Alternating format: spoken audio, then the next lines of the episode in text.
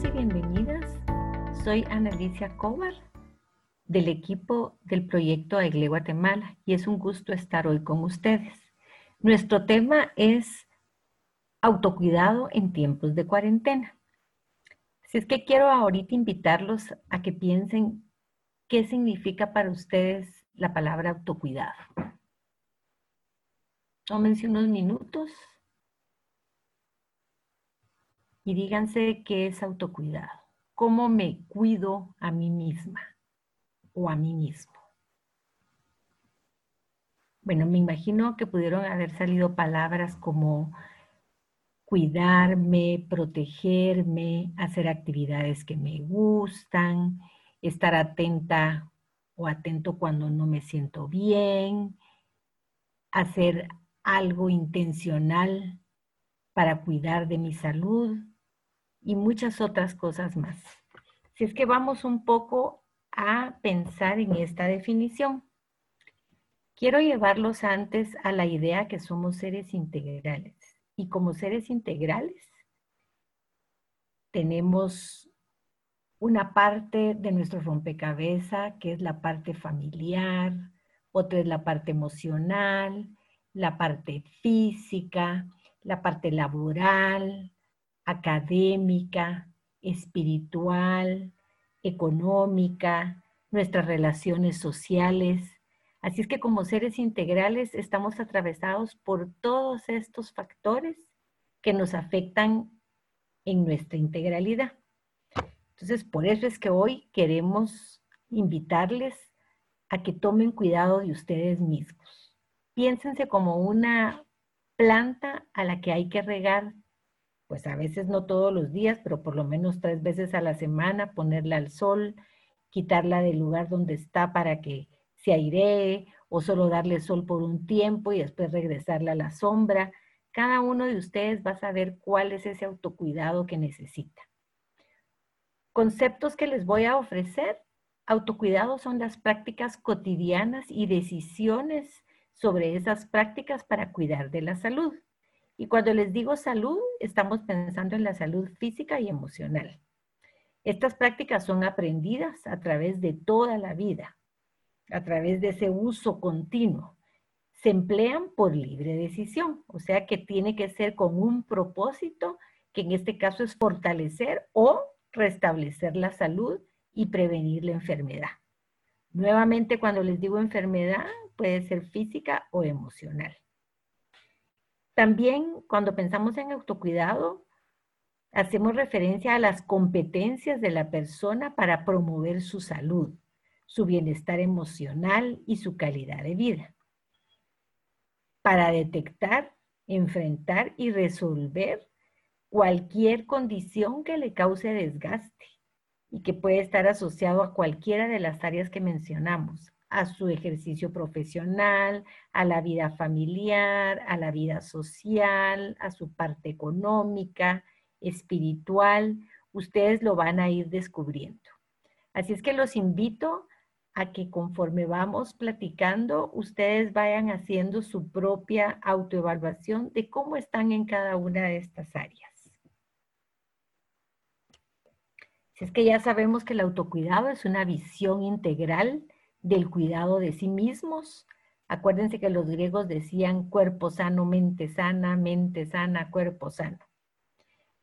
Es el promover ese bienestar según el estilo personal de cada quien. O sea, ustedes sabrán cuáles son esas características individuales que los hacen únicos y dependiendo de las fortalezas y las áreas de oportunidad que tengan, así van a diseñar su autocuidado. Es una actividad aprendida y orientada hacia el bienestar. Y si lo pensamos, son actividades que yo hago a favor de mí mismo. O sea, ¿qué hago yo que me suma? ¿Qué hago yo que me gusta, que disfruto, que siento plenitud? Y sabemos que es una necesidad humana. Hay cuatro pilares importantes en el autocuidado. El número uno, el autoconocimiento. ¿Quién soy? ¿Cómo soy? Que quiero, que me agrada.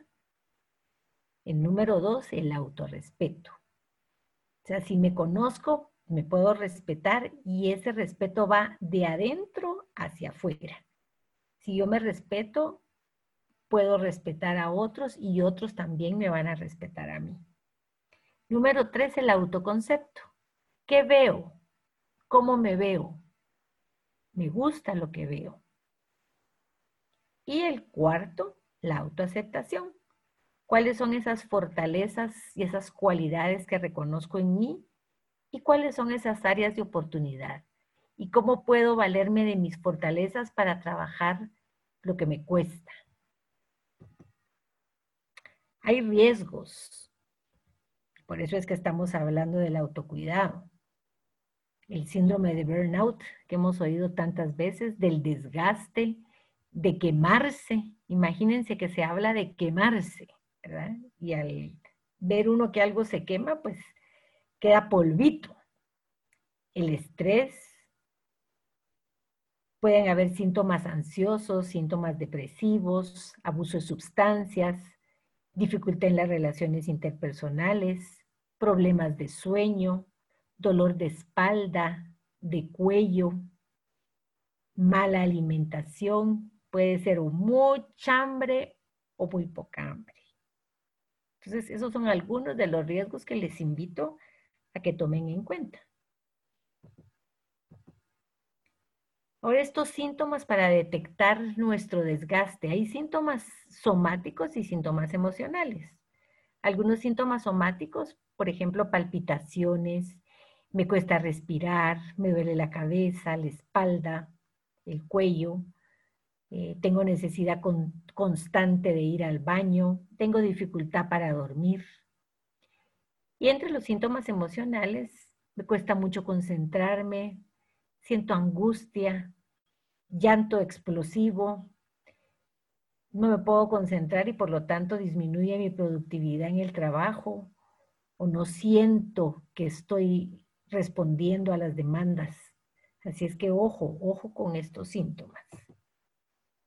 Ahora, ¿qué conductas puedo yo hacer y aplicar en la vida diaria para poder cuidar de mí?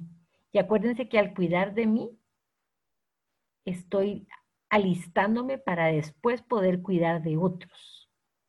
Entonces, reconocer primero que somos seres humanos y que todos pasamos por dificultades. Hablar con otros de lo que nos pasa, de lo que sentimos, asistir a un proceso terapéutico cuando lo considere necesario, el, poder pedir ayuda, el dejar un espacio para poder trasladar estas emociones y pensamientos de la manera que para mí tenga sentido. Puede ser, si a mí me gusta pintar, que ahí descargue mis emociones, si hago algún deporte, si toco algún instrumento, si tengo alguna persona con la cual puedo hablar. Ustedes van a ir decidiendo cómo realizar actividades que disfrute.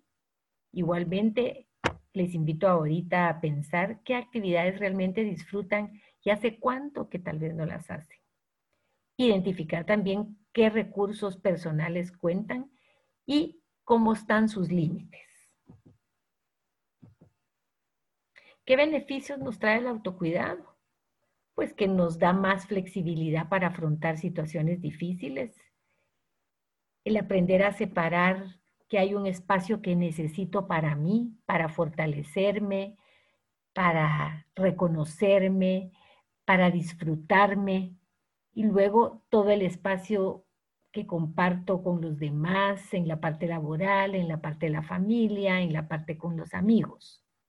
La importancia de dejar sentir mis emociones y expresarlas cómo cuidarme a mí mismo para cuidar a otros y esta oportunidad de realizar actividades en pro de mi crecimiento personal.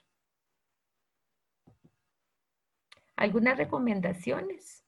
Observar cómo nos comportamos y actuamos en los diferentes contextos. Y también reflexionar sobre qué valor le damos a nuestro propio cuidado. Tomar conciencia de nuestros hábitos, darnos cuenta que nuestra salud es nuestra responsabilidad y darle la bienvenida a la cultura del bienestar. Observar su cuerpo, las señales que les da, A veces el cuerpo nos está gritando y nos está pidiendo ayuda y hacemos caso omiso de ello. Pensar en las situaciones que nos rodean con otro lente, o sea, irse cambiando de lentes y tal vez algo que no podemos ver con el lente verde, si me pongo el lente rojo, puede ser que le vea otra perspectiva. Ser empático con mis sentimientos, ser gentil conmigo mismo, benevolente. Trabajar en ser reflexivo y evitar ser reactivo. Prevenir. Estar presente en el aquí y en el ahora. Y algo muy importante, ser agradecido. Y para este ser agradecido, les propongo un registro de gratitud. Simplemente pueden tener un cuaderno o hacer un círculo y ponerle diferentes partes al círculo y cada día estoy agradecido por agregar algo específico por el cual agradezca. Y para terminar, recordar que pueden hacer su plan de acción identificando qué áreas quieren mejorar, definir qué acción van a realizar y hacer un cronograma para realizar esa acción. Les doy un ejemplo. Un área que yo quiero mejorar es hacer ejercicio. La acción que voy a definir es, a mí el ejercicio que me gusta es salir a caminar. Y en mi cronograma voy a poner algo viable, algo que yo sé que sí puedo cumplir. Voy a comenzar lunes, miércoles y viernes media hora a caminar. Y así pueden ir con cada una de sus áreas de mejora hasta llegar a tener un plan que ustedes puedan cumplir con el que sepan que están haciendo algo específico en pro de su bienestar y calidad de vida. Muchísimas gracias, que estén bien y hasta la próxima.